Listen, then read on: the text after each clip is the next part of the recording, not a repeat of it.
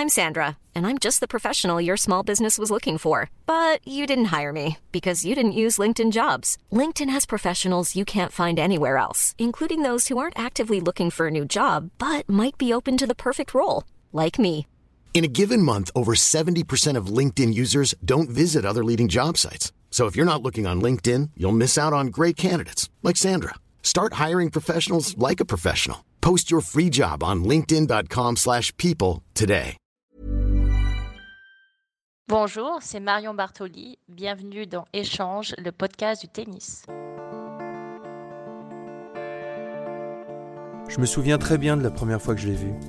Elle avait 14 ans et moi 12. C'était à Lyon. Elle était en plein match. Elle avait une coupe au carré. Déjà, elle se tenait juste derrière la ligne de service pour relancer. Elle avait les bras tendus, une gestuelle bien à elle, singulière, comme sa façon de s'exprimer, comme son roman de vie déjà bien rempli malgré ses 34 ans. J'ai le trac, c'est le premier épisode, j'ai mal dormi. Je suis Antoine Beneteau, bienvenue dans Échange. Bonjour Marion Bartoli. Bonjour Antoine Beneteau. Euh, on se vous voit ou on se tutoie? Non, tutoie quand même. Ah ok d'accord. Après Euh, toutes ces années. Tu sors un livre ces jours-ci, Renaître, écrit avec euh, le talent euh, de Géraldine Maillet, édité chez Flammarion, dans lequel tu dis tout, absolument tout, ton parcours, ton jeu, la relation avec ton père, ton corps, ta santé, ton ex-petite amie, etc. Tous ces aspects de ta carrière de joueuse de tennis et ta vie de femme sur lesquels on va bien sûr revenir, mais on va commencer par le début. Comment tu as pris ta première raquette de tennis en main? Écoute, assez simplement, en fait, mon père et mon frère jouaient euh, pas mal, surtout les week-ends. Et donc moi, en fait, je suivais avec mes jouets. Je m'installais sur un côté du terrain, donc je jouais vaguement avec mes jeux, et puis je les regardais jouer eux. Et ça depuis l'âge de 3 ans. Et en fait, à 5 ans et demi, au bout d'un moment, j'en ai quand même eu marre de regarder, d'être que spectatrice. Donc, euh, on m'a raconté, hein, je m'en souviens plus, mais mon père m'a raconté que je me suis mis au milieu du cours et j'ai dit maintenant, je veux jouer. Et donc, euh, à l'époque, il n'y avait pas de raquette junior, pas de balle en mousse, pas de balle adaptée. Donc, j'ai commencé directement avec une raquette adulte que mon frère m'avait passée et des balles normales. Et voilà, donc ça a été la première fois la façon dont j'ai joué au tennis. Mon papa était droitier, donc il me dit non, prends pas la raquette de la main gauche, parce que moi je suis vraiment gauchère totalement. Prends la raquette de la main droite. Donc le coup droit à une main c'était un peu compliqué. En revanche, le revers c'était un coup assez naturel pour moi. Je me savais beaucoup de la main gauche. Et apparemment, encore une fois, on m'a raconté, la première fois que j'ai joué, la toute toute première fois, j'ai envoyé la balle 48 fois par-dessus le filet sans rater. Ah ouais, c'est pas mal. Donc déjà, ton père t'avait dit de prendre la raquette avec la main droite. Donc il avait déjà, il eu un impact. déjà, effectivement. on, on va, on va y revenir bien sûr. Plus loin dans, dans le livre, euh, tu cites euh, trois années, les années 91, Mhm. 92, 93. Pourquoi ces trois années ont été déterminantes pour toi? Alors 91 vraiment pour la Coupe Davis, c'est-à-dire que donc la Haute-Loire, le, le département où j'habitais, était pro- assez proche de Lyon, enfin 140 km, donc là c'était faisable. Bien sûr, finale de la Coupe Davis, France-États-Unis. Alors moi, grande fan de Pete Sampras, mais quand même française de cœur, donc bien sûr pour l'équipe de France, emmenée par Yannick Noah, et puis Guy Forget et Henri Lecomte. Et c'est vrai qu'Henri, avec euh, ce week-end magique, voilà, Guy Forget qui remporte le match décisif contre, euh, contre Pete Sampras, a vraiment fait naître en moi cette volonté profonde de devenir joueuse de tennis professionnelle, en tout cas de vivre ces mêmes émotions sur le terrain que j'étais j'étais en train de vivre dans le public. Donc une année euh, vraiment cruciale, en tout cas pour cet événement-là. 92 pour euh, Monica Seles, que je vois jouer pour la première fois à Roland Garros, à deux mains des deux côtés. Donc mon papa me dit bah tu vois regarde essaye le coup droit demain demain le coup droit demain demain et donc le lendemain effectivement j'ai essayé le coup droit mains ça a plutôt pas mal fonctionné je l'ai gardé D'accord. Et 93 93 Qu'est-ce que j'ai dit en 93 Ah oui, ma lettre d'anniversaire. Ah oui, oui, bien sûr. Oui, ma lettre d'anniversaire, 9 ans, effectivement. J'étais, je sais pas, j'avais des lubies comme ça. J'avais demandé en cadeau des Ouais. perles pour faire des bracelets. Tu vois, j'ai encore gardé aujourd'hui des perles pour faire des bracelets. Un Monopoly, donc ça, je l'ai eu assez facilement. Et le trophée de Wimbledon. Et maman m'a dit, écoute, le trophée de Wimbledon, malheureusement, on peut pas te l'offrir. Et si tu tard. travailles très très dur, tu pourrais éventuellement l'avoir. J'ai quand même attendu 20 ans plus tard, hein, il faut, tu vois, Quand tracer qu'on charme. Mais, mais je l'ai eu. Écoute, j'ai eu mon cadeau d'anniversaire. Tu as toujours cette lettre d'anniversaire ou pas? Oui, mes parents l'ont gardé. ouais. C'est vrai? Ouais, absolument. J'avais mis des cœurs partout, j'avais collé des autocollants et je m'étais bien appliquée. hein, C'était très mignon. Dans le livre, tu dis aussi que à cette période-là, tu es, une très bonne élève à l'école. Ouais. Et pourtant, tu choisis le tennis. Pourquoi? En fait, si tu veux, l'école pour moi était euh, alors sans forfanterie et sans ego surdimensionné, mais j'avais plus de qualité, en tout cas de facilité pour le travail scolaire parce que j'apprenais assez vite, j'avais une mémoire visuelle surtout, donc je retenais très rapidement les cours. Et j'étais déterminée à être tout le temps première de la classe. Donc en fait, je poussais la compétition jusqu'à vouloir être absolument première. Donc je notais toutes les notes de mes trois concurrents directs qui pouvaient éventuellement me dépasser pour être sûre d'avoir la moyenne la plus élevée, de rester au-dessus. Donc j'avais poussé effectivement le truc assez loin.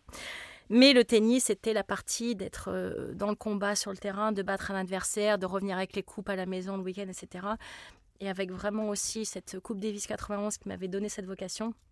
Pour moi, c'était une destinée qui, était, qui me paraissait... Euh, nettement meilleure que celle simplement de faire des études. Et puis aussi, surtout, pour sortir mes parents de malheureusement euh, ce que j'estimais, alors que mes yeux d'enfant, parce que mon frère l'a vécu différemment, on a 8 ans et demi d'écart, lui avait a vécu la situation totalement d'une manière effectivement différente de la mienne, mais pour moi, j'avais l'impression que mes parents souffraient énormément, que mon père en particulier ne faisait que travailler, ne partait jamais en vacances, c'était un climat très rude, voilà, beaucoup de difficultés, mmh beaucoup de, maladies. Euh, qui sont quasiment incurables. Et je me disais, euh, finalement, si j'arrive à réussir dans le tennis, si j'arrive à sortir mes parents de là, je entre guillemets réussi pour la famille. Euh, très vite, page 70, tu dis de ton père, c'est l'homme de la situation pour ma vie. Ton père se forme au métier d'entraîneur en achetant des livres, en regardant beaucoup de VHS de tournois, en lisant des tennis magazines. Comment t'as su que tout de suite ça allait être ton père, l'homme de la situation pour ta vie? Alors effectivement, depuis ma plus tendre enfance, j'ai toujours nourri une très grande adoration pour mon papa, tout simplement parce que je le voyais en tant que médecin aller sur des interventions, sur des accidents de voiture, sauver la vie des gens. Je voyais les pompiers arriver, l'hélicoptère, etc. Et effectivement, ça se terminait toujours bien. Donc je me disais, si mon papa est capable de sauver la vie des gens et que finalement ça se termine toujours bien pour eux, ça se terminera aussi toujours bien pour moi. Et puis surtout, en fait, quand je m'entraînais avec lui, je gagnais je gagnais le tournoi. Alors, c'était certes des petits tournois locaux, etc. Mais bon, je gagnais, je revenais avec la coupe à la maison. Donc, finalement, j'étais jamais mise en situation d'échec. Et c'est vrai que d'avoir quelqu'un qui est à vos côtés, qui apprend certes le tennis, mais finalement qui vous trouve toujours la solution, c'est extrêmement rassurant. Et moi, j'ai besoin d'être euh, beaucoup mise en sécurité, etc., de me sentir rassurée. Et il m'a apporté cela. Ce que je ressentais pas avec l'entraîneur que, fédéral que j'avais, enfin, en tout cas, qui était brevet d'État. Mmh puisque j'étais déjà championne du département et championne d'Auvergne, donc j'avais le droit à des heures payées par la fédération. Et cette personne-là me mettait plus dans des situations euh, où je ressentais un certain doute de sa part, etc., en me disant, mais tu sais, ça, ça va être très très dur pour y arriver, de toute façon, si je suis pas avec toi, avec ton père, tu n'y arriveras jamais. Mhm. Tu vois, des discours qui étaient vraiment euh, incertain. Oui, bien sûr. Et alors que mon papa me faisait pas ressentir du tout ça. Il me disait, écoute, on a ce tournoi à préparer, on va essayer de le préparer. Si tu le gagnes, on préparera le suivant. Donc, pas une, projection dans l'avenir trop importante qui est très anxiogène, pardon, mais simplement rester dans le présent et dans le petit tournoi futur qui est arrivé. Et pour moi, je trouvais ça plus rassurant. J'ai bien aimé cette phrase aussi, page 73. Il y a un côté artisanal. On ressemble à des SDF du haut niveau. Surtout dans cet épisode où où tu vas jouer les petits as et je crois que d'ailleurs ça se passe pas très bien euh, pendant le tournoi. Tu sais, les petits as, ça reste un truc qui est extrêmement drôle parce qu'aujourd'hui ils me recontactent encore en me disant est-ce que tu pourrais laisser un témoignage, tu vois, pour euh, le fait que tu as joué les petits as et que tu as gagné un grand chaîne, etc. Mais ils n'osent pas marquer le résultat que j'ai fait à côté, tu vois, ils ont juste mhm. à participer aux petits as, tu vois. Parce que, perdre au premier tour des qualifications déjà c'est très honteux. C'est ce que j'ai fait. Mais alors perdre au premier tour des qualifs contre une fille de sa ligue, alors là tu atteins le sommet. Ah ouais, effectivement, c'est vrai. Donc là, ça avait été effectivement euh, une période assez compliqué. Ce que j'ai aimé, c'est que là, ton père, il a une réaction, il dit non, non, on va rester sur place, on va observer, on va regarder. Et il a notamment beaucoup appris de Rauza Islanova, j'espère que je dis bien euh, son nom, c'est la mère d'Inara Safina, pendant les petits as. Et là, tu dis, en quatre jours, papa et moi apprenons plus qu'en cinq ans. Oui, absolument. Oui, parce qu'en fait, si tu veux, on était au milieu de ce qui se faisait de mieux au monde dans ma catégorie d'âge. C'est vrai que l'énorme inconvénient qu'on avait en étant en retournage, c'est qu'on était complètement isolés de la représentation mondiale du tennis et du haut niveau. Donc en fait, mon père s'est servi de cette expérience en disant non, on va pas rentrer à la maison pour encore s'isoler, on va voir ce qui se fait de mieux dans ta catégorie, quelle est la différence de niveau et, quel est le chemin à faire, et voir comment les autres s'entraînent. Et donc, effectivement, les Françaises refusaient que je m'entraîne avec elles. Bon, effectivement, je comprends la concurrence, etc. Mais ça reste toujours, j'en souris aujourd'hui. Oui. Et euh, alors qu'elle, Dinara, a totalement accepté. Donc euh, moi j'étais entre guillemets son sparring. À n'importe quelle heure, elle me disait tu viens, tu joues des balles. Je jouais, je jouais des balles. Mais en fait, je me- on s'est rendu compte de la différence de puissance, la différence de technique, la différence de méthode d'entraînement aussi, le volume d'entraînement qu'elle faisait qui était bien supérieur au mien, qui allait encore à l'école normalement, etc. Effectivement, mon père a absorbé tout ça comme une éponge et on a pu retranscrire en retournant dans notre petit trou perdu au milieu de l'Auvergne Mhm. Et pouvoir avoir des bases qui étaient nettement plus élevées que ce qu'on avait auparavant en jouant simplement des petits tournois locaux. Tu as parlé de, de l'isolement un petit peu euh, qu'il y avait avec euh, le reste du tennis français à l'époque. Est-ce que c'est quelque chose qui vous faisait souffrir, toi et ton père? Alors papa, pas du tout, parce que lui, ça lui passait très au-dessus. Si tu veux, en étant médecin, effectivement, il a un certain recul sur euh, le tennis qui, pour Mhm. lui, quand même, reste accessoire par rapport au fondement de la vie et ce que tu as à gérer quand tu es médecin. En revanche, moi, ça m'atteignait nettement plus parce que si tu veux, quand tu es enfant, tu as 12, 13, 14 ans et que tu entends des entraîneurs nationaux, à l'époque, c'était le Pôle France de talent, c'était la, Oui, la référence, on va dire, pour le niveau féminin et que cet Mhm. entraîneur-là te dise, mais écoute, mais t'es complètement nul en fait. Ah ouais. Euh, tu vois, rentre chez toi parce que t'as aucune chance, quoi. Donc, je trouvais cette violence verbale totalement injustifiée et inutile pour un enfant qui a simplement envie de réussir au tennis. Mhm. On pouvait me dire que j'étais pas assez douée, que j'avais des progrès à faire, etc. J'ai aucun problème avec ça, mais me dire directement et, et avoir la certitude que j'allais pas réussir, je trouvais ça euh, un peu injuste. Et ma, ma mère, ma mère en particulier, maman, le prenait extrêmement mal, bien sûr, parce que c'est une agression envers son enfant et qu'une mère est très protectrice, donc Ouais, euh, elle, le- elle le vivait de, extrêmement mal. Vous en parliez à la maison? Un petit Oui, peu? alors maman déteste le tennis, donc on évitait lorsqu'on arrivait à la maison de reparler encore de tennis. Mais effectivement, c'était c'était des sujets qu'on évoquait parce qu'elle voyait mon mal-être et ma souffrance. Je vais un petit peu plus loin, je fais un petit peu un, saut- un saut en avant dans, dans cet échange. J'ai noté page 126, le pire mot de la langue française pour maman, c'est tennis. oui, ça reste toujours hein, d'ailleurs. Mais effectivement, c'était très compliqué pour elle parce que finalement, le tennis était associé au fait qu'elle euh, qu'elle voyait plus sa fille ni son mari. Oui, bien sûr. Donc euh, en plus, en étant mon frère était déjà parti à l'armée, faisait sa vie Ouais. de son côté, donc elle s'est retrouvée vraiment du jour au lendemain totalement seule et isolée en plus dans ce petit village où elle n'a pas euh, de racines non plus, elle vient pas de Mhm. là-bas. Donc euh, effectivement, pour une femme, c'est dur à vivre. Quoi. Très vite après, les résultats sont plutôt très bons au niveau national. euh, et euh, même tu dis, j'aime bien, c'est avec l'explosion de mon niveau de jeu, puis personne ne le prend pour un guignol. Dans cette phrase, le guignol, c'est ton père. Mhm. Tu, tu te rendais compte donc qu'on le prenait pour un guignol à cette Totalement. époque? Totalement, effectivement, euh, j'entendais les railleries par derrière. euh, parce que la critique est tellement facile, si tu veux. Je, trouvais ça lâche, à la fois lâche parce qu'il venait pas lui dire en face non plus. Donc je trouvais ça d'une extrême lâcheté. Et puis oui, bien sûr, parce que c'était des méthodes d'entraînement particulières et différentes, et que forcément le plus facile, je vais dire non mais il est complètement fou, il fait Mhm. n'importe quoi, ça sert à rien, et nous on connaît tout. Donc Ouais. euh, le premier qui s'est intéressé vraiment à ce qu'on a fait, il y en a eu deux, c'est le papa de Richard Gasquet, Ouais. puisque je jouais beaucoup avec Richard, Ok, on faisait les mêmes tournois, et Patrick Moratolo. ok. Donc ce sont les deux premiers qui vraiment sont venus, surtout le Francis Gasquet qui s'entendait très bien avec mon père et discutait énormément.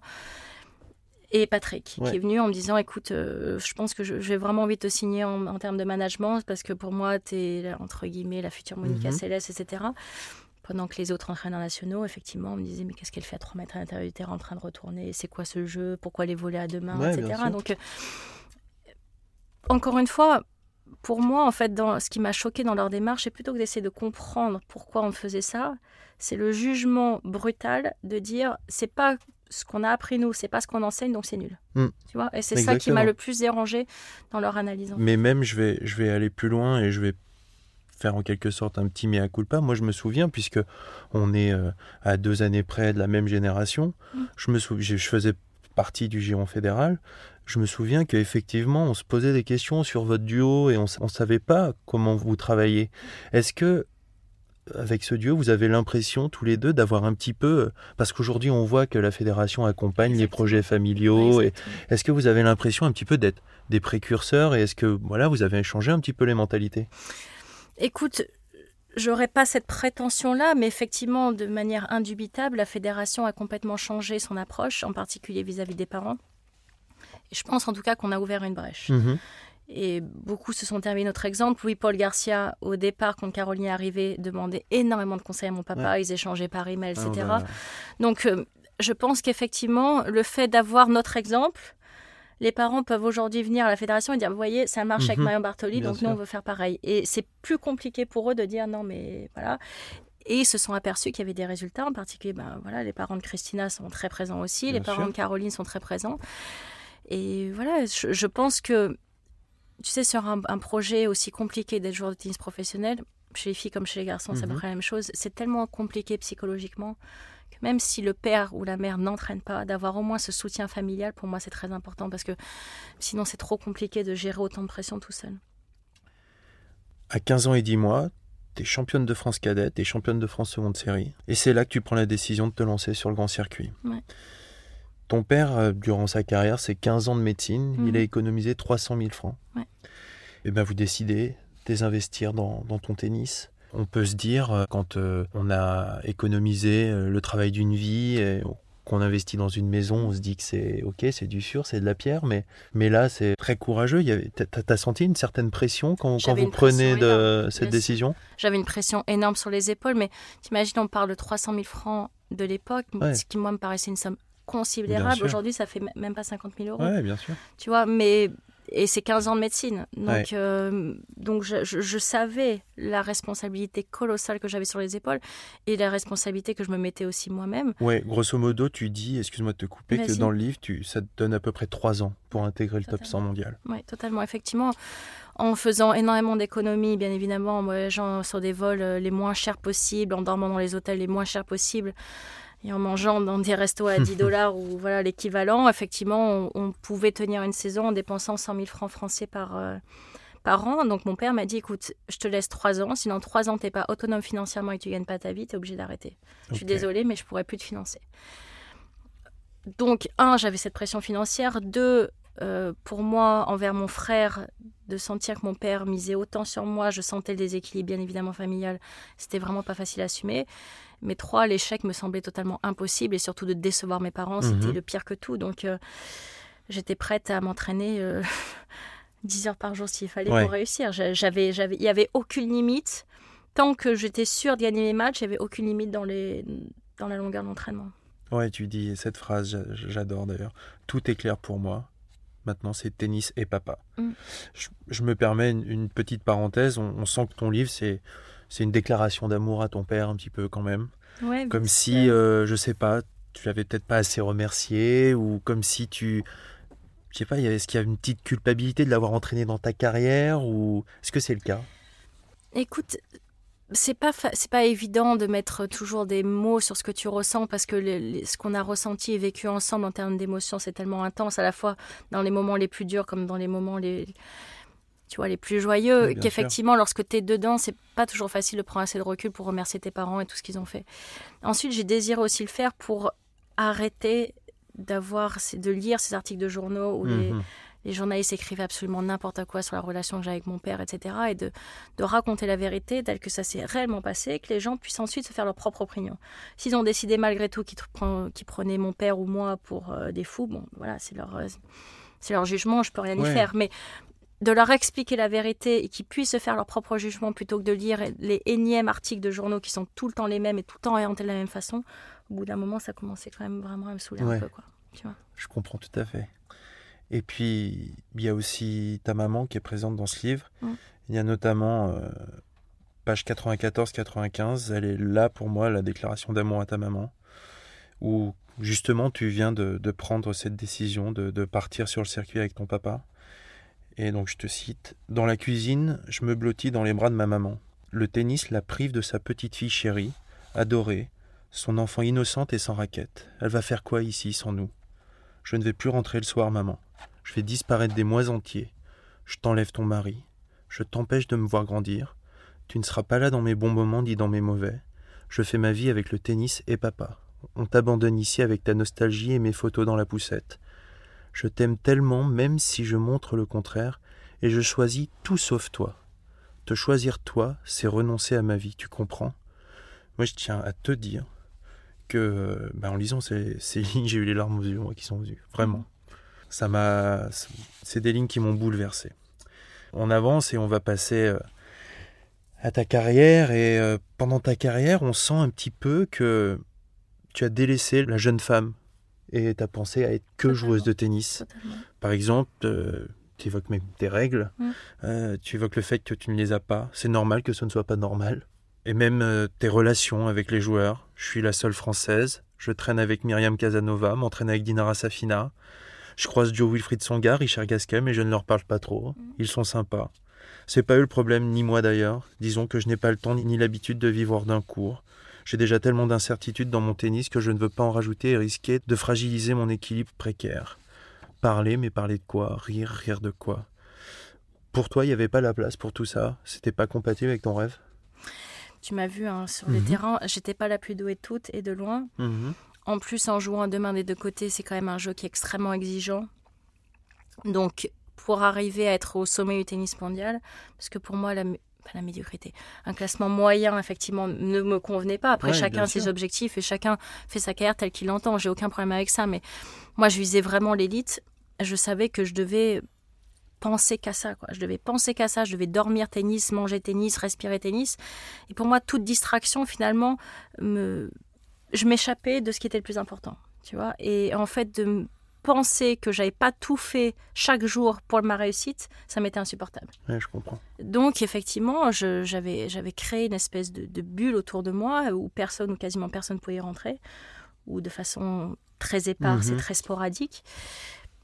Parce que c'était voulu, parce qu'effectivement, pour, euh, si tu veux aller concurrencer Serena, Vénus, euh, Ouais, Capriati, C'était ta Davenport, motivation à l'époque tu déjà. vois, voilà, exactement. Si tu vas arriver les- à les concurrencer, à les battre, j'avais un tel retard, ou sur Kim, ou Justine, ou Amélie qui jouait. Enfin, tu Ouais, vois, on a sûr. commencé, elle était là, Marie aussi, qu'il fallait que je, je m'entraîne beaucoup plus qu'elle, tu vois. Ouais. Donc, pour arriver à, à- à passer ces journées-là, je pouvais pas penser à autre chose, je pouvais pas me disperser dans autre chose.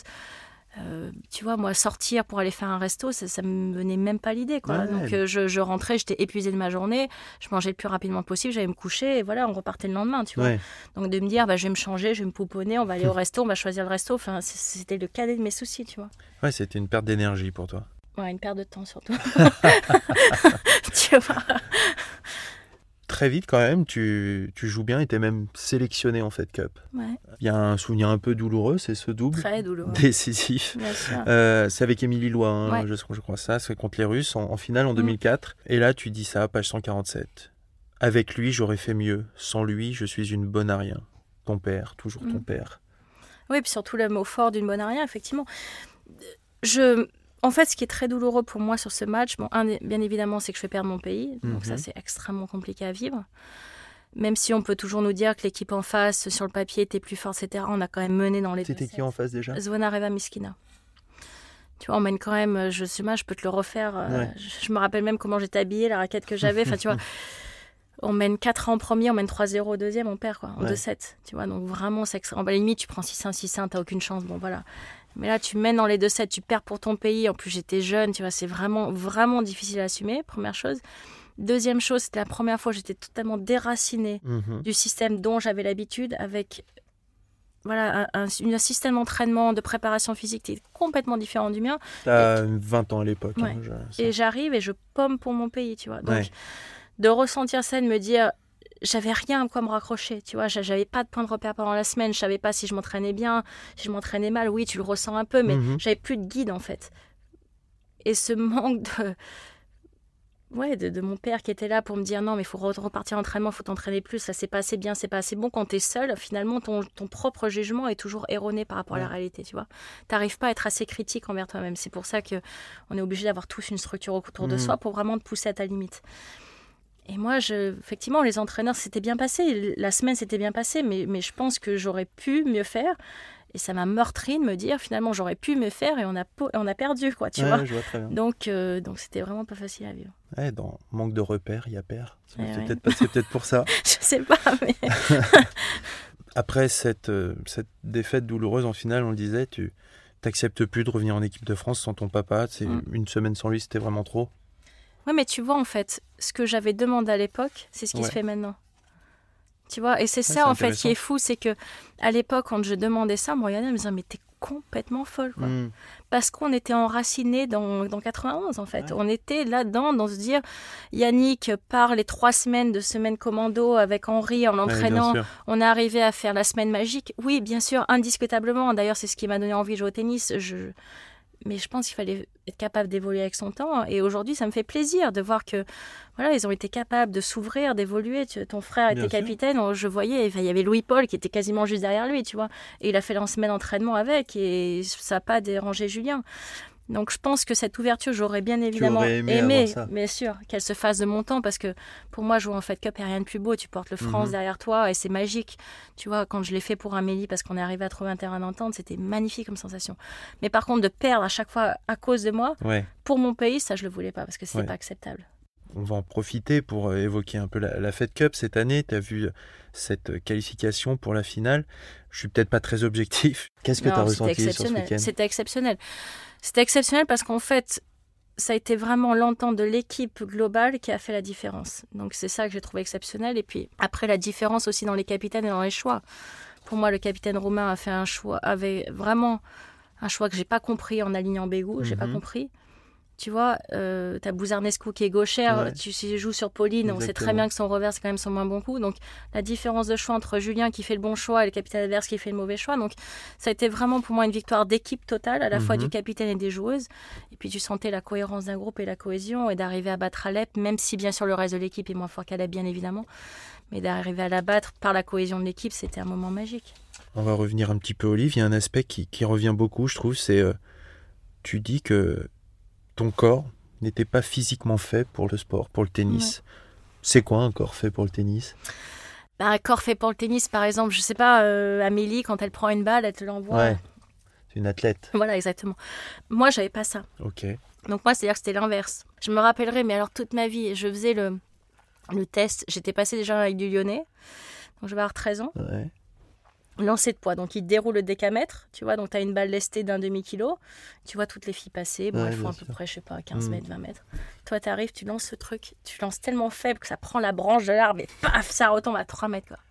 Et là, je me rappellerai toujours de la tête de mon CTR qui m'a regardé en disant, mais, mais Marion, en fait, à l'état d'une enfant de 8 ans, mais t'en as 13. mais par contre, à classement, t'es la meilleure classée, on comprend plus, quoi.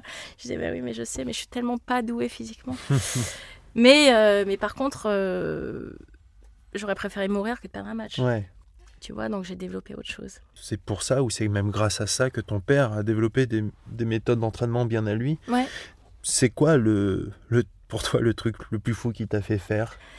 Il y en a beaucoup, mais un, un moment très marquant, parce que c'était dans une période charnière qui, pour moi, euh, vraiment, les années où j'ai forgé mon tennis, c'était mhm. les années où j'étais à avec la machine à balle. Ok. C'est vraiment là où, vraiment, techniquement, tu vois, j'ai j'ai ancré les bases. Ouais, t'as répété, répété. Et en fait, on s'entraînait une fois que mon papa avait fini son travail. On allait dîner à la maison et après on allait jouer. Ah oui. Parce que sinon on rentrait trop tard et maman elle râlait trop. donc on allait sur le terrain, c'était 10h30 le soir. Et j'avais école le lendemain. Et donc mon père euh, commençait à mettre la machine à balles. Donc il mettait des, des cibles de l'autre côté. Je devais on avait plein de marques de balles différentes. Hein. Donc je devais donner la marque de la balle qui m'arrivait, frapper la balle dans la cible, il se mettait à côté de moi, il me disait 25 plus 13 moins 12. Et donc là, je devais répondre. Donc, je devais enregistrer l'information qui venait sur ma droite, regarder la balle qui m'arrivait, viser la zone. Et en plus, si je ratais la balle, je prenais moins 1. Donc, si la balle était, voilà. Donc, si la balle était dans le filet ou dehors, c'était moins 1. Si la balle était bonne mais pas dans la zone, c'était neutre. Il fallait que j'arrive à 10 points. Exactement. Et donc là, tu es à minuit, minuit et quart, minuit et demi. Tu vois, tu es dans la diagonale de coup droit de revers. Et tu entends 25 divisé par 2 plus 8 moins 3. Et là, tu prends l'information, il faut regarder les balles qui arrivent et viser la zone. Enfin, c'est la gymnastique intellectuelle que tu es obligé d'arriver à faire. C'est, ça a été vraiment mes années marquantes, mais c'est grâce à ça qu'effectivement je suis arrivée à développer une concentration et un niveau de concentration très élevé qui m'a permis sur des matchs extrêmement serrés, extrêmement durs, parce que quand tu joues Kim, quand tu joues Amélie, quand tu joues ces filles-là, de toute façon c'est serré, c'est dur, euh, d'arriver à garder le niveau de mental et de concentration. Tu vois. Et puis aussi, euh, c'est ce genre d'heure qui mène à cette victoire à Wimbledon. Ouais, c'était euh, magique. Toi, euh, la femme qui a mal partout, toi, la femme qui s'entraîne de façon bizarre, toi, la femme qui n'est pas faite pour ça, toi, la, femme qui vient de retourner en Haute-Loire, et ben tu gagnes Wimbledon. Ouais, sans perdre un set en plus. C'est incroyable. Non, mais ça a, été, ça a, été, magique. Mais tu sais, en fait, j'arrive à me rendre compte de ce que ça représente que maintenant, finalement. C'est-à-dire que quand je reviens dans, sur les mêmes lieux, mhm que je vois la difficulté de ce que ça représente. Il y a 128 joueuses qui veulent le gagner. Tu as Serena qui en a gagné déjà tellement que de toute façon, il te reste euh, une micro chance de le remporter. et d'arriver à succéder quand tu vois les noms des vainqueurs précédents sur le trophée gravé avec les plus grandes championnes de, de l'histoire du tennis. Effectivement, ça restera un moment magique. Franchement, je, je pense que tu as raison. Je pense qu'on rend, s'en rend pas compte à quel point c'est exceptionnel. Il y a quelque chose d'étrange dans ton discours. Pour préparer ce- cet échange, j'ai euh, regardé un peu la vidéo et j'ai regardé notamment la vidéo de, de ton discours quand tu gagnes Wimbledon. Oui. Au micro, sur le Center Court, tu dis J'espère que je serai là l'année prochaine. Tu dis en anglais, mais tu viens de gagner ton premier Grand Chelem et tu n'es pas sûr d'être là l'an prochain. Mm. Est-ce que tu sentais déjà que tu allais arrêter? Oui. Ah ouais? En fait, si tu veux, depuis le début de l'année, c'est pour ça qu'il y a eu cette rupture avec mon papa aussi. C'est-à-dire que je gagne Wimbledon alors que juste avant que le tournoi commence, je m'entraîne plus avec lui. Mhm. Donc j'ai fait le tournoi en termes d'entraîneur tennis hein, seul. Seul, avec, en suivant son programme et moi en l'allégeant beaucoup en termes de quantité parce que j'étais morte, j'étais épuisée. J'avais tendinite du tendon d'Achille, j'avais tendinite de l'épaule droite, Ouais, j'avais 5 ampoules sous les pieds. ok. Tu vois, donc de jouer avec ça, avec les quantités d'heures d'entraînement que j'avais l'habitude d'assumer avec mon père, j'arrivais plus. J'arrivais plus parce Ouais, que vraiment comprends. les tendinites, ça te fait tellement mal qu'au bout d'un moment, t'as beau essayer de prendre des anti-inflammatoires, ça ne passe plus, quoi, tu vois. Et en fait, j'étais à cette limite-là, mais mon cerveau, tant que j'avais pas gagné Wimbledon, je ne m'autorisais pas à m'arrêter. Tu vois? Donc en fait, j'ai quasiment, je, je pense, hein, auto-sécrété euh, de la morphine pour arriver à calmer mes douleurs, mais c'était vraiment ça. C'est-à-dire que quand je l'ai gagné, il y a eu un tel poids qui s'est enlevé de mes épaules. Je me suis dit, ça y est, là, je l'ai vraiment fait. euh, Et ma- pour le reste de ma vie, je serai championne de Wimbledon 2013. Qu'après ça, j'avais plus la force. Quoi. Je, Ouais. je suis plus arrivée à repartir. Et par contre, toutes les douleurs qui, effectivement, avec les kinés, etc., on arrivait à que ça soit acceptable. Mhm. Après, j'avais de... mais je... même à l'entraînement, je pouvais pas jouer plus de 40 minutes. C'est-à-dire Ouais. qu'au bout de 40 minutes, je pouvais plus lever le bras. Faire ça, je pouvais plus.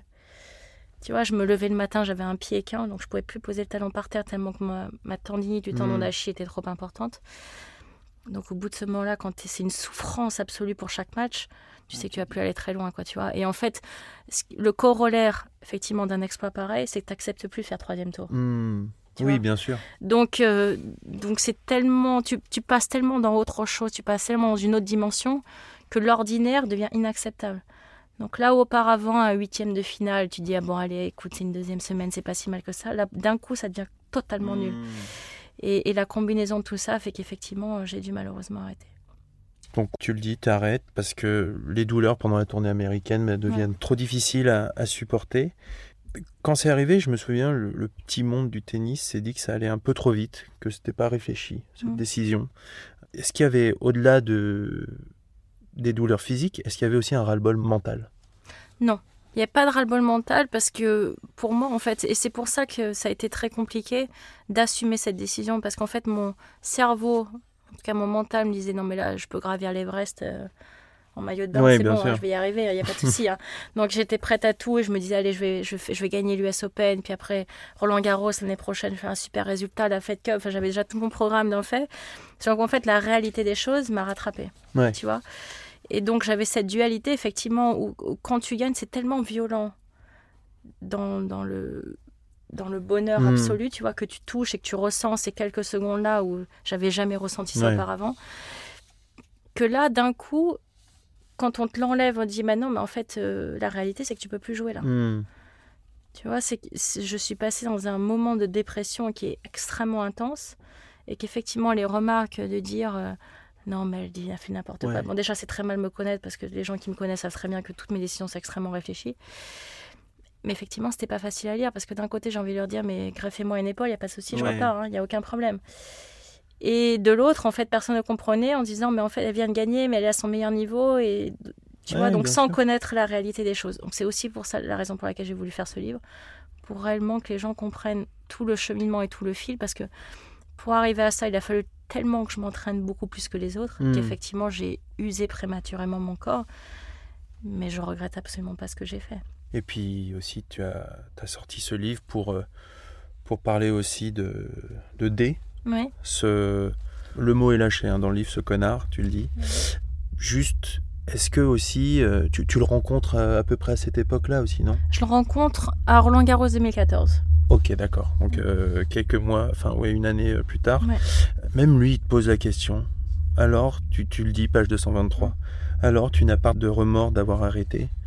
Et là, tu dis si, connard. Il n'y a pas une seconde où je n'y pense pas. La nuit, je stimule mon épaule pour voir si la douleur est encore bien là, Mhm. ou juste dans ma tête. Allez, dégage, laisse-moi. Tu ne comprendras jamais. Je ne dis rien et je lui souris. On va faire court sur, euh, sur D. Quand on lit euh, ces passages dans ton livre, on se dit, mais qu'est-ce qu'elle lui trouvait? Qu'est-ce que. Ah bah écoute, Qu'est-ce qui s'est de- passé depuis que j'ai repris un peu mes esprits, je me le demande tous les jours aussi, tu vois. Mais euh, en fait, tu sais, je suis passée de... Ouais, elle est quasi 23 ans, hein, depuis Hmm. l'âge de 6 ans jusqu'à 29, être conditionnée pour entendre les critiques, repartir sur le terrain, repartir travailler pour Mhm. progresser. Ce qui est essentiel dans une carrière de sportif de haut niveau, tu es obligé d'accepter la critique parce que c'est pour ton bien et pour t'améliorer.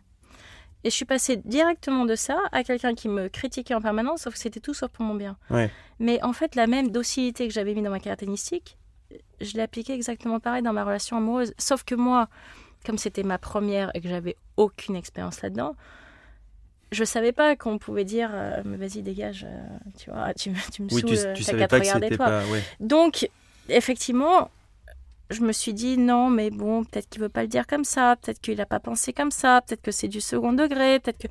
Et en fait, j'ai trouvé toutes les excuses du monde. Et une fois que tu es enraciné là-dedans, pour en échapper, même si j'ai quand même un caractère assez fort, Hmm. c'est extrêmement compliqué parce qu'en fait, tu as quelqu'un qui est déterminé tous les jours à te détruire. Tu vois, donc c'est comme si je te disais quand tu lèves le matin, non mais t'as l'air d'un clown là en fait. Hmm. Tu vois, t'es habillé comment? Tu ressembles à rien quoi. donc tu vois, tu vas le prendre aller une fois sur la rigolade, je vais Ouais, dire non, non, mais c'était pour rigoler, Ouais. tu vois, ça va. Puis le lendemain, je vais te dire euh, non mais là t'as rien, t'as rien fait en fait, t'as pas travaillé, Hmm. travaille pas, pourquoi tu te lèves à 10h du matin? Tu vois, donc Ouais, c'est un truc, puis un autre, puis après je reviens sur encore autre chose. Et c'est perpétuel, c'est en permanence et c'est surtout. Et là où je me suis aperçue que vraiment j'avais totalement touché le fond, c'est que Mhm. j'arrivais même plus à réagir, même quand c'était sur le tennis. Donc tu vois, sa grande passion, c'était qu'on aille jouer à Wimbledon, parce que bien sûr, monsieur, il fallait qu'il aille jouer à Wimbledon, hein, pas ailleurs, hein, tu vois, même s'il joue 34 à peu près, hein, il fallait quand même qu'il aille jouer à Wimbledon. Ah oui, tu allais le faire jouer à Wimbledon Oui, ah bah oui. grâce à ton statut de membre de club. Exactement, Voilà. exactement. Et donc, son grand plaisir, c'était d'organiser un double. Moi, de me mettre avec le joueur le plus nul qu'il pouvait trouver. Lui, avec le joueur le meilleur qu'il pouvait trouver, de me battre. De me battre. C'était son Ah plus oui. grand plaisir. Tu vois, donc c'est pousser vraiment la perversion jusqu'à extrêmement loin. Il est quand même jamais arrivé à me battre. Tu vois, je disais à l'autre avec moi, je disais, écoute, c'est pas grave, je laisse, joue, joue toutes les balles, tu vois. Et voilà, on a, j'arrivais quand même à gagner. Mais c'était son, son grand plaisir. Donc même là, j'arrivais pas à réagir. Donc c'est d'ailleurs qu'il me disait, non mais tu sais, tu devrais plus fléchir les jambes quand tu joues. D'accord. Tu vois, quand t'es 34 et que Oui, tu joues oui, contre la vainqueur Wimbledon, bon, d'arriver à oser dire ça, faut quand même, un- Ah, Wimbledon en plus. tu ouais. vois, faut avoir quand même une grosse confiance en soi. Et non, ça ne me dérangeait pas de me dire ça. Donc c'était ça, c'était les remarques, les comparaisons avec les filles dans la rue. Donc euh, la fille d'à côté était toujours beaucoup plus belle que moi, Ouais, beaucoup plus mince, beaucoup plus grande, beaucoup mieux. Et c'était, c'était en permanence et perpétuel. Mais après, les, les remarques les plus dures, vraiment, que j'ai entendues, c'était celles euh, à l'hôtel en Grèce, où là, je la cite effectivement Mhm. dans le livre, parce que ça m'a profondément marqué. Ouais. Où là, tu, tu te dis, mais en fait, comment tu peux arriver à penser, quelle personne tu peux être en toi pour dire ça à ta Ouais. petite amie? Tu vois, je, je sais pas, j'étais tellement interloquée quand il me dit t'as 5 secondes pour me dire avec laquelle en Mm. premier je coucherai, je- j'arrivais même plus à réagir, tu vois, j'étais quasiment en asphyxie en me disant mais je, je sais pas, je savais plus quoi dire, Hmm. tu vois. T'as cette phrase qui résume bien ce, ce que tu dis. Je- tu dis Je suis comme vierge dans ma sociabilité amoureuse. Mhm. C'était un peu ça. Tu n'avais pas de repère dans, ta vie Non, amoureuse. absolument. Il y a une rupture avec euh, ce dé, mais il y a aussi bah, une perte de poids parce que toutes ces, tous ces commentaires ont, ont un J'ai impact. fait une anorexie dramatique, ouais, Voilà. Et euh, en 2015, ben, tu fais 52 kilos à la rupture, c'est ça Mhm. Tu romps avec lui, mais tu continues de perdre beaucoup de poids. Oui, en fait, si tu veux, effectivement, euh, j'en avais tellement marre qu'il me pince tous les Mhm. matins en me disant Mais t'as du gras sur le ventre, euh, mais là, t'as vu tes cuisses, on dirait des bouts de bois et je sais pas quoi encore. Qu'au bout d'un moment, je me suis mis. Alors là, c'est peut-être, euh, tu vois, l'excès du sportif, mais tu dis Bon, bah, je vais réduire drastiquement ce que je mange. Donc, effectivement, je mangeais plus que 400 calories par jour, autant te dire, c'est quasiment Mhm. rien. Et. euh, et je m'étais totalement. C'était comme un objectif, en fait. C'était comme un gagner un tournoi. Ouais. Tu vois, c'était exactement pareil. Donc, je me fixais ça. Je n'en dérogeais pas malgré les journées, les voyages, le travail, tout ce que j'avais à faire. J'étais totalement focalisée là-dessus. Et donc, je descendais euh, très, très rapidement en termes de poids. Je l'ai quitté le jour où il m'a demandé en mariage. Parce que Ouais. là, je me suis dit, si lui, c'est le père de mes enfants, là, c'est c'est même pas la peine. Moi, à la limite, je peux souffrir, mais pas mes enfants. Tu vois, et donc mon cerveau était conditionné pour être dans cette anorexie. Hmm. Tu vois, donc j'ai continué là-dedans, j'ai continué. Et puis le problème, c'est en plus, comme j'ai eu beaucoup de remarques sur mon poids auparavant, qu'on me disait toujours que j'étais trop enrobée pour jouer au tennis, etc. D'un coup, tu as toutes les remarques inverses en disant Ah non, mais comment t'as fait? Mais donne-nous les Hmm. secrets. Tu rentres dans le magasin, tout te va, quoi qu'il arrive. Tu rentres dans un jean 36, bien sûr, tu le passes nickel. Donc en fait, ce qui est vraiment paradoxal aussi, c'est que d'un certain côté, ça devient addictif. Ouais. Tu vois et donc, je suis rentrée dans cette spirale malheureusement infernale où je m'auto-persuadais que si, si, tout allait très bien, de manger une pomme par jour et de boire que du coca light, c'était parfaitement normal. Tu vois Et voilà, je suis descendue à 49 kilos. Là-dessus, je suis allée voyager en Inde Ouais, pour euh, encore du travail. Je me suis fait piquer par un moustique. ouais. J'ai eu 15 jours de fièvre à 40 degrés. Donc là, 15 jours à 40, je pouvais pas m'alimenter, je pouvais pas boire. Donc là-dessus, j'ai encore perdu 3 kilos de plus.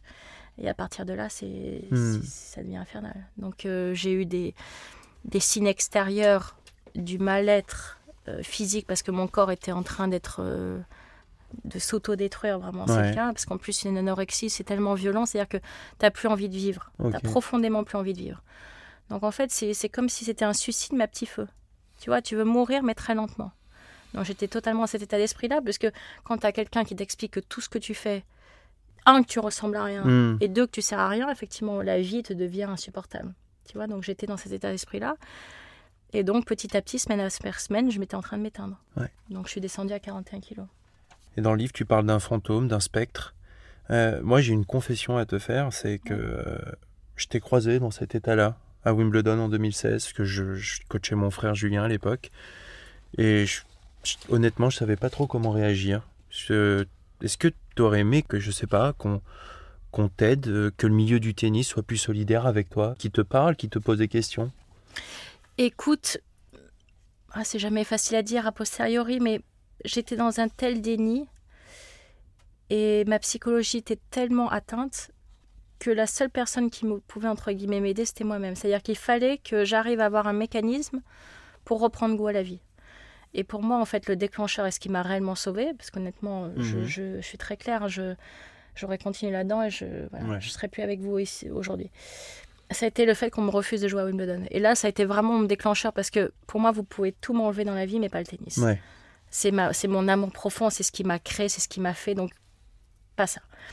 Et effectivement, le jour où Philippe Brook m'a dit tu n'as pas le droit de jouer parce qu'on a fait des électrocardiogrammes et tu as un réel risque important de faire un infarctus sur le terrain, c'est là où je me suis dit non, c'est pas possible, il faut, faut, faut que j'arrive à réagir, il faut que je remonte la Mhm. pente, faut, voilà. Ça a été extrêmement long, ça m'a pris beaucoup de temps. Il y a eu ça, il y a eu le marathon de New York, où Ouais. encore une fois, un défi sportif m'a permis de me raccrocher à quelque chose. Mais j'ai eu des discussions extrêmement profondes avec mes parents aussi pour Mhm. arriver à mettre beaucoup de choses sur la table avec mon frère. Et puis surtout d'arriver à, à me réaimer, tu vois. Et ça a été Ouais, un très long processus parce qu'effectivement, il m'avait totalement détruit. J'avais une image catastrophique de moi-même, catastrophique. Et le pire de tout dans une anorexie, c'est que toi, tu te vois pas telle qu'est la réalité, tu vois. D'accord. Donc moi, quand je revois les photos aujourd'hui, effectivement, qu'on me montre dans quel état j'étais, moi, je voyais pas ça quand je me regardais dans la glace. Je voyais pas ça. Je me voyais un peu mince, Mhm. mais pas dans l'état dans lequel j'étais. L'état dans lequel j'étais, on aurait dit quelqu'un à, à Auschwitz, pareil. Ouais. Enfin, vraiment, hein, totalement. Donc, euh, quand je voyais mes cheveux tomber par poignée, j'ai perdu un nombre de cheveux incroyable pendant cette période-là. Je pouvais même plus taper un message sur mon téléphone portable parce que je ressentais le- les ondes du téléphone. Je pouvais plus prendre une douche parce que l'eau du, du robinet, je pouvais pas sur ma peau, ça me Mm. donnait une urticaire. Enfin, tu vois, tu avais des signes extérieurs d'une violence, tu peux même plus vivre. Et ben malgré tout, si il m'avait pas empêché de jouer, j'aurais continué là-dedans. Ah ouais. Tu vois. Le marathon de New York, tu as dit, ça t'a Ouais. aidé à. D'ailleurs, je j'encourage ceux qui nous écoutent à aller voir ce, ce sujet sur France 2. J'ai, j'ai- Ouais, je je suis allé voir, il est, il est aussi très émouvant. C'est juste notamment cette séquence dans la, dans la dernière ligne droite où tu es avec ton frère et, et vous courez euh, main dans la main. euh, c'est magnifique. Pendant ta carrière, les, voilà, les- ton image, la façon dont tu t'habillais, c'était pas une de tes priorités. T'étais pas euh, une Maria Sharapova, toutes ces Barbies qui étaient un petit peu faites. C'est toi qui le dis comme ça dans, dans le livre. Mais aujourd'hui, tu as designé des robes pour la marque Fila, tu as développé des bijoux, euh, tu fais de la télé, tu fais que des choses euh, enfin, Beaucoup en relation avec Ouais, l'image. Est-ce que c'est un peu pour rattraper le temps perdu? Écoute, en fait, il y a deux choses. Un, j'étais toujours une passionnée depuis vraiment très Mhm. longtemps de création. Donc en fait, ma passion effectivement pour les perles, etc., c'est que j'ai une passion artistique. Donc j'adorais peindre, j'adorais mes années de danse Ouais. classique. J'ai fait de la danse classique pendant 8 ans. Coudre avec ma maman, j'adorais faire ça. Découper, faire des collages, ça a toujours été une passion. Donc créer avec mes mains, j'ai toujours adoré faire ça. En revanche, pour moi, effectivement, mélanger sport de haut niveau et pseudo top modèle bien habillé, je trouvais ça totalement ridicule. Alors, c'est peut-être un avis extrêmement personnel, je n'en disconviens pas du tout, tu vois, mais euh, voilà, pour moi, une athlète, c'est Serena Williams. Quoi. Quand elle rentre Ouais. sur le terrain, elle est là pour gagner. Ouais, Alors, certes, sûr. on lui dessine des belles tenues, mais ce qu'elle pense avant tout, c'est pas comment elle est maquillée, c'est comment elle va gagner. Donc pour moi, je me suis dit, bah, effectivement, par contre, quand j'aurai arrêté ma carrière, là, j'aurai tout le temps me consacrer à mon image, mon apparence, euh, créer, faire mon école de mode à Londres, etc. Par contre, faire les deux en même temps, en fait, c'est même pire que ça, c'est que ça m'aurait gêné dans ma performance. C'est-à-dire Ouais. que je me serais sentie tellement pas concentrée sur mon match de tennis et concentrée sur autre chose que mentalement, tu vois, j'aurais pas été vraiment impliquée dans mon match. Mais effectivement, je me suis bien rattrapée depuis. je suis pas la, je suis pas la dernière à avoir des beaucoup de paires de chaussures, beaucoup de sacs à main et beaucoup de vêtements. Comment on se sent quand on sort un livre pareil, où, où vraiment on met tout sur la table? Est-ce qu'on est redoute un peu la réaction de ses proches? Alors, ce livre a été relu par mes proches, donc euh, j'avais bien précisé à tout le monde que l'apparition de ce livre ne se ferait pas tant que mes proches l'auraient pas validé, ce qui est totalement normal parce que, encore une fois, j'avais ma vision des choses, mais ce qui était le plus important pour moi, c'est de ne heurter aucune sensibilité et pas que mon frère, mon père ou ma mère se sentent euh, mis en porte-à-faux ou qu'il y ait une phrase ou une remarque qui ne leur plaise pas. Ils l'ont relu, il y a eu quelques petites corrections de fait, mais rien de majeur. Et effectivement, le livre est paru. Après, il y a toujours une appréhension parce que tu dis est-ce que finalement cette vérité va peut-être gêner quelque Mhm. part? Parce que c'est il y a tellement de choses qui sont dites que ça peut choquer certains. Pour l'instant, l'accueil du livre est plutôt l'inverse. Euh, vraiment, je, même je suis vraiment surprise de me dire que pourquoi, parce que c'est eu vraiment formidable. c'est très gentil, mais il y a voilà tous les commentaires. euh, je reçois plein de messages sur les réseaux sociaux de femmes qui ont été dans la même situation que moi, surtout en me disant, me donnez énormément de force, etc. Je, re- je reçois beaucoup de commentaires de parents qui disaient, Mais on a notre enfant, ça nous aide de voir votre parcours. Donc, en fait, ça touche pas mal de personnes et pas mal de destins. Et c'est ce qu'on a, avec beaucoup d'humilité, tenté de faire, d'aider aussi d'autres personnes, tout en racontant euh, la vérité, tel que ça s'est réellement passé. Une, une dernière question. J'ai lu dans une interview, donc en, pré- en- en préparant ce- cette rencontre, que, que tu avais besoin d'aimer les autres pour pouvoir t'aimer. Euh, sur ta carrière de joueuse de tennis, que, que tu l'avais fait aussi pour tes parents et, euh, et pour ton père, que tu voyais travailler énormément. Il est peut-être temps de penser à toi, non? C'est toujours un système de fonctionnement que j'ai. Mais après, tu sais, quand j'aime quelqu'un, moi, je suis extrêmement. Enfin, j'essaye hein, d'être généreuse. Donc, euh, mon bonheur, en fait, c'est de rendre quelqu'un heureux. C'est, c'est plus comme ça que je trouve mon bonheur. En fait, je suis pas assez égoïste pour penser d'abord à moi. En revanche, quand je fais plaisir à quelqu'un, quelqu'un qui est à mes côtés, et que voilà, je- j'arrive à lui trouver la surprise où il, ça- Mhm. s'y attendait pas, mais en même temps, ça lui fait hyper plaisir, c'est ça qui me rend heureuse en fait. Mais de façon égoïste, penser qu'à moi, je sais pas dans ma personnalité Ouais. et je sais pas la façon dont ça fonctionne. Moi, pour finir, je, je veux vraiment te dire merci pour, euh, pour ton honnêteté, à la fois dans ton livre et, et dans cet échange, parce que je trouve que ça fait du bien au tennis, de, de parler sans tabou, euh, fait du bien aux femmes aussi, de, de, de parler de, tous ces aspects, je trouve, euh, euh, de, de- voilà, du, du dépassement de soi, de la performance physique, de la performance sportive, surtout dans le tennis où je trouve que tout est un peu aseptisé euh, nos jours avec euh, communication euh, parfois lisse et, et ennuyeuse. Encore une fois, dans ce livre, tu, tu parles de tout sans retenue. Tu nous dis la difficulté que c'est de réussir, de sacrifier sa jeunesse, sa vie de jeune femme, pour réaliser ton rêve. Il y en a pour qui en plus ça ne marche pas. Toi, tu l'as fait. J'ai vraiment un profond respect pour cela. Et en tout cas, ben, je suis content d'avoir eu la chance de te tutoyer durant cet Non, échange. avec un immense plaisir. Écoute, quand tu veux, quand tu veux pour la revanche. Merci beaucoup, Marion Bartoli. Merci à toi, Antoine. Échange a été créé pour rendre le tennis plus humain, plus accessible. C'est un lieu où le tennis est prétexte à une rencontre, une histoire. On se retrouve au prochain épisode et d'ici là, eh bien prenez soin de vous.